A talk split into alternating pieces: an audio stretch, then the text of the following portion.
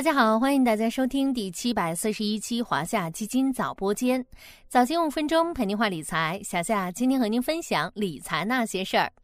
转眼间正月已经结束，二零二三年投资序幕也开启了一段不短的时间。回顾今年的市场，在经济复苏预期以及北向资金的合力下，A 股一度出现一波强劲反弹。然而，还没等投资者考虑好该如何操作，市场随后又进入震荡模式。面对 A 股的曲折走势，投资者究竟该如何布局？在依然看不清晰的市场中，还有哪些确定性较高的机会可以挖掘？咱们今天就来聊聊这个话题。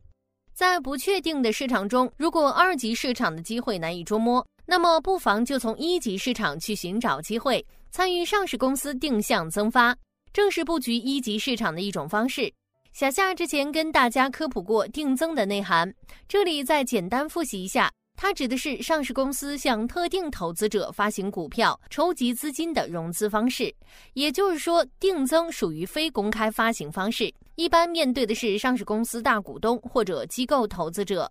投资者参与定增项目，收益来源主要来自参与定增的折价率。按照目前发行规则，定增发行价格最低为前二十个交易日股票均价的八折。简单来说，通过定增参与股票投资。一般能以低于市场价的价格买入，当股价上涨时能赚取更多利润，在股价下跌时也能拥有更强的防御力，相当于给投资加上了一层弹性垫。如果参与定增的公司处于黄金赛道，发展前景好，那么定增的低成本筹码有望为投资者获得更高的收益。想要了解更具体的定增相关知识点，小伙伴们可以在文末点击链接回顾往期早播间。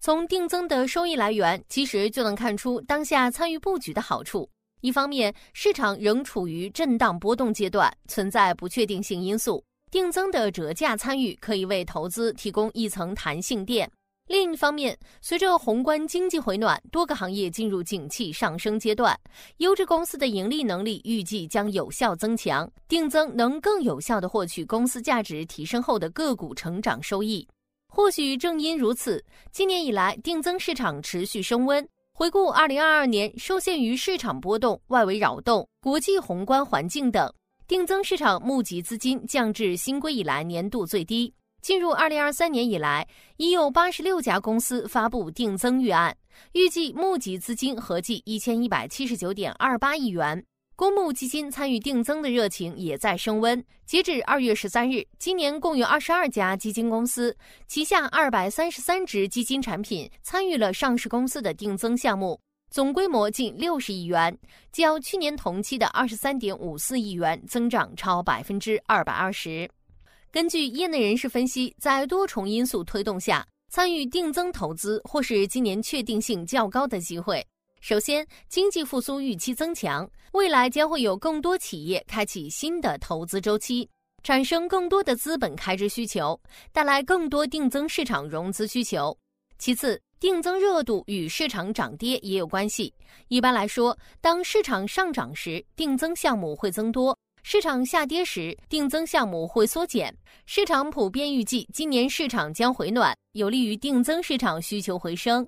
最后，伴随中国资本市场全面注册制时代的来临，企业融资便利性大大提升，优秀企业获取权益融资的难度与门槛双双下降，以及上市公司并购重组的案例提升，预计都会提高定增融资的活跃度，给定增市场提供广阔的发展空间。此外，三年前再融资新规的落地，也有望推动定增市场延续流动性和参与度。预计二零二三年市场定增热度仍会增加。了解了定增市场的情况，许多小伙伴是不是动心了？别急，正如小夏一开始所说的，定增是一种非公开发行方式，面对的是特定投资者，普通投资者一般无法直接参与。面对门槛较高的定增市场，通过基金来参与是普通投资者更常见的选择。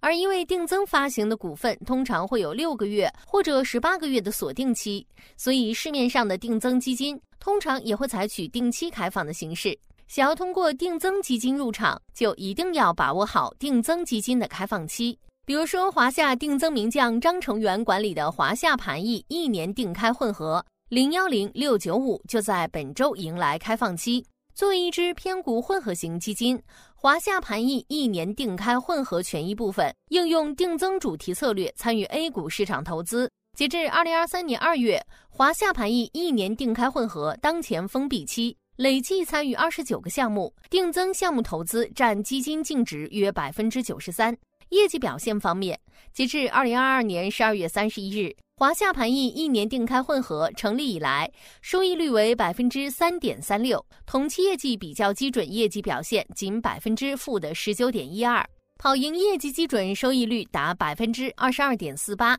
表现出较强的超额收益获取能力。